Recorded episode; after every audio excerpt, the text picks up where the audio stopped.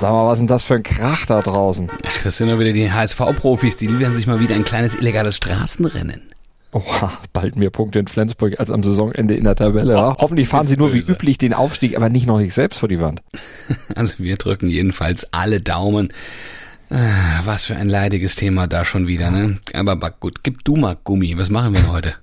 Wir erklären euch gleich, welche Konsequenzen Manuel Neuer für sein Interview drohen, wie viele Punkte er in Flensburg kriegt, nee, äh, aber in der Strafkartei der Bayern, warum man die alpine Kombi doch eigentlich endlich ganz abschaffen sollte und was Edin Terzic vom kleinen Ruhrderby gegen den VfL Bochum heute Abend im Pokal erwartet, das hört ihr auch. Das alles im ersten Sportpodcast des Tages. Nach Opener und dem laufend aktualisierten Newsblog.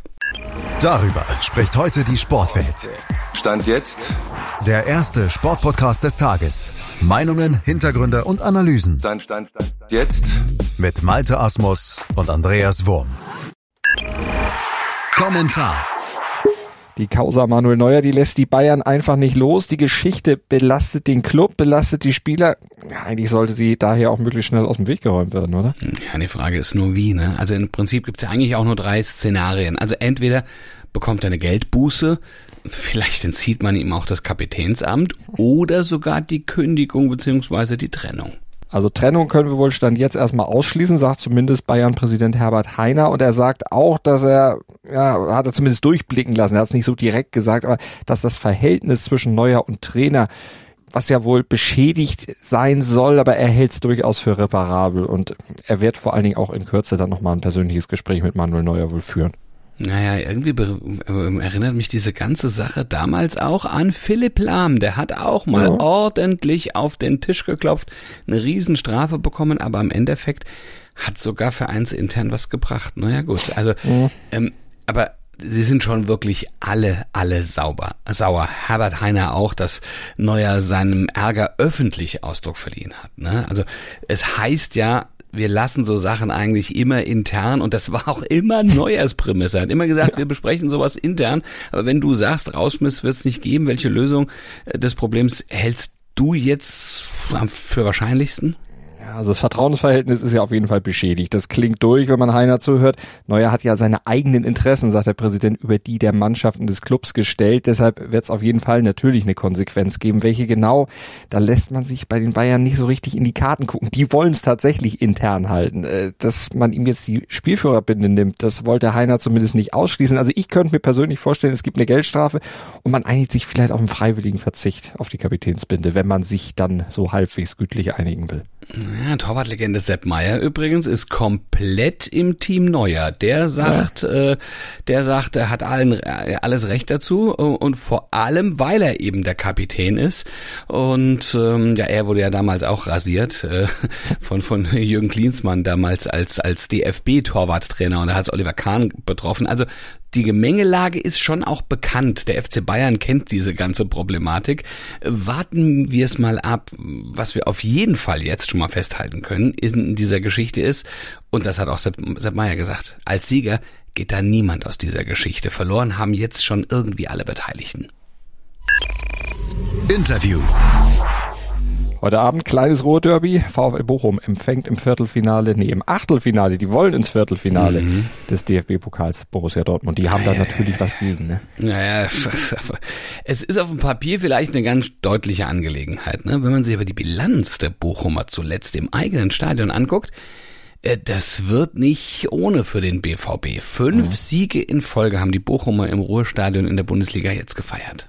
Zuletzt 5 zu 2 gegen Hoffenheim, richtiges Schützenfest dahingelegt und deshalb warnt Edin Terzic, auch der Dortmunder Trainer, vor diesem Duell heute Abend. VfL Bochum ähm, ist natürlich äh, jetzt besonders zu Hause ähm, sehr stark und dominant aufgetreten, haben sehr sch- schwere Spiele zu Hause äh, gewonnen, aber man merkt halt einfach, was dann in diesem Stadion möglich ist. Ähm, man merkt, sie brauchen nicht viel, um das Publikum auf ihre Seite zu bekommen. Sie feiern jeden Einwurf, jeden Zweikampf. Ja, und was für ein Spiel erwartet er deshalb, der Edin Es Terzic? wird ein sehr leidenschaftliches äh, Spiel werden. Ähm, es wird ein Spiel sein, wo es um, um Zweikampfwerte geht, um Aggressivität geht, ähm, wo wir von Beginn an diese Intensität auch annehmen müssen und gegenhalten müssen und dann halt mit unseren Stärken das Spiel auf unsere Seite lenken müssen. Dass wir klar bei uns bleiben in den Abläufen, in denen wir in den letzten Spielen uns ähm, immer stetig verbessert haben, äh, noch weiter äh, uns, uns, uns zeigen und äh, sehr aktiv sind. Und dann bin ich mir sicher, ist die Wahrscheinlichkeit groß, dass wir in die nächste Runde einziehen werden. Hintergrund. Zwei Tage ist die Ski-WM in Frankreich jetzt alt gefahren worden, bisher die beiden Kombinationswettbewerbe. Ja, aber warum haben die eigentlich mittlerweile noch so wenig Bedeutung? Also das ist ja, die fahren da eigentlich, aber es sieht so ein bisschen wie das Vorprogramm aus. Ist auch eigentlich die richtige Königsdisziplin. Also, denn da ist ja wirklich nur der gut, der ein wirklich kompletter Rennfahrer ist. Also der schnell kann, der den Speed hat und der Techniker ist. Das stimmt, so war das ja auch mal, dass das hoch angesehen war. 1936, als der alpine Rennsport seine Olympiapremiere feierte, wurde tatsächlich nur in der Kombiwertung aus Abfahrt und Slalom eine Medaille vergeben, beziehungsweise drei Medaillen vergeben, aber dann wurden immer weitere Disziplinen eingeführt. Da hat man das Programm immer weiter ausgedehnt. Riesenslalom kam dazu, Super G wurde eingeführt und das hatte dann dafür gesorgt, dass ja auch die Rennfahrerinnen und Rennfahrer ja sich immer mehr spezialisiert haben, dass dann diese zwei Lager sich rausgebildet haben, Techniker und Speed-Spezialisten. Sie mussten sich dann vielleicht auch spezialisieren, damit sie dann überhaupt so richtig äh, abräumen konnten und da wurde die Kombination dann eher vernachlässigt. Da hat man eben das eine trainiert, das andere dann aber vielleicht doch lieber gelassen. Und für viele ist auch heute die Kombi dann eben nur noch so ein Training unter Wettbewerbsbedingungen. Wir haben das Montag und Dienstag ja auch schon bei der WM sehen müssen. Einige sind da in der ersten Disziplin beim Super G noch angetreten. Lara Gut-Berami zum Beispiel aus der Schweiz oder auch unsere Deutschen Andreas Sander und Robert Baumann. Wie gesagt, erste Disziplin noch gefahren. Zum Slalom? Nö, gar nicht mehr angetreten. Ja, finde ich dann aber auch irgendwie blöd, ne? Also wenn man den Ja. Wettbewerb eingeht, dann muss man ihn meiner Ansicht nach auch zu Ende bringen. Aber gut, wenn sie es tatsächlich als Trainingseinheit sehen, nun ja. Also es ist dann eher ja auch den, der Umgang damit auch seitens der Fahrer und Fahrerinnen, äh, Sportlerinnen, Sportler suboptimal. Ich meine, eigentlich müsste da der Weltverband, ne, die FIS ja auch mal einschreiten, ne?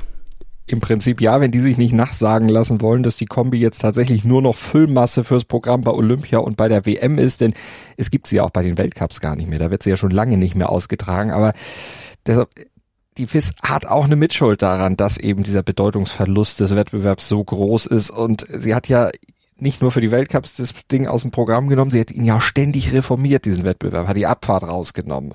Und mit der Beschneidung auf mittlerweile nur noch einen Super G und einen Slalomlauf, ja den ganzen Wettbewerb dann auch noch extrem fragwürdig gemacht. Und durch die Regelung mit der Startreihenfolge zusätzlich dann ja auch noch fast jede Spannung da rausgenommen. Also das ist, ah, ist alles nicht gut. Ja, also, ziehen wir mal unterm Strich eine Bilanz und sagen, dann wäre es doch nur konsequent, wenn sie die ganze Nummer einfach abschaffen, das Ding einfach rausnehmen. Der Wettbewerb scheint ja nur wirklich tot zu sein. Das bringt der Sporttag. Stand jetzt. fast tot auch die Achtelfinals im DFB-Pokal, allerdings nicht, weil es so langweilig oder so fragwürdig ist, sondern weil sie ihren Abschluss finden. Dann heute zunächst mit Nürnberg gegen Fortuna Düsseldorf um 18 Uhr und dann 2045, wir haben es eben besprochen, das Pott Derby, das kleine Bochum gegen Dortmund. Ja, und in Oberhof startet um 14.45 Uhr die Biathlon-Weltmeisterschaft mit der Mixed-Staffel und gleich einer deutschen Medaillenchance für das Quartett. Dennis Hermann Wick, Vanessa Vogt, Benedikt Doll und Roman Rees.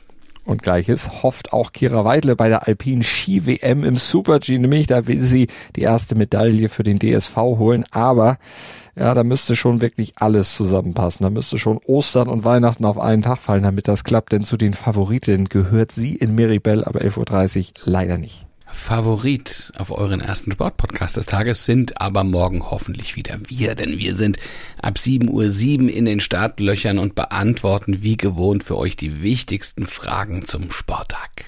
Wir freuen uns, wenn ihr reinhört, wenn ihr uns auch abonniert, wenn ihr uns bewertet und wenn ihr weiter sagt, dass es uns gibt. Und man kann uns übrigens im Podcatcher eurer Wahl überall hören, wo es geht und zu jeder Tages- und Nachtzeit. Deshalb sagen wir mal bis morgen. Gruß und Kuss von Andreas Wurm. Und Malte Asmus. Und vielleicht hören die Kollegen da im Hintergrund uns auch gerade. Wer weiß. Hey, Bruder. Könnte doch eigentlich sein. Oh Bruder, gib Gas, Mann.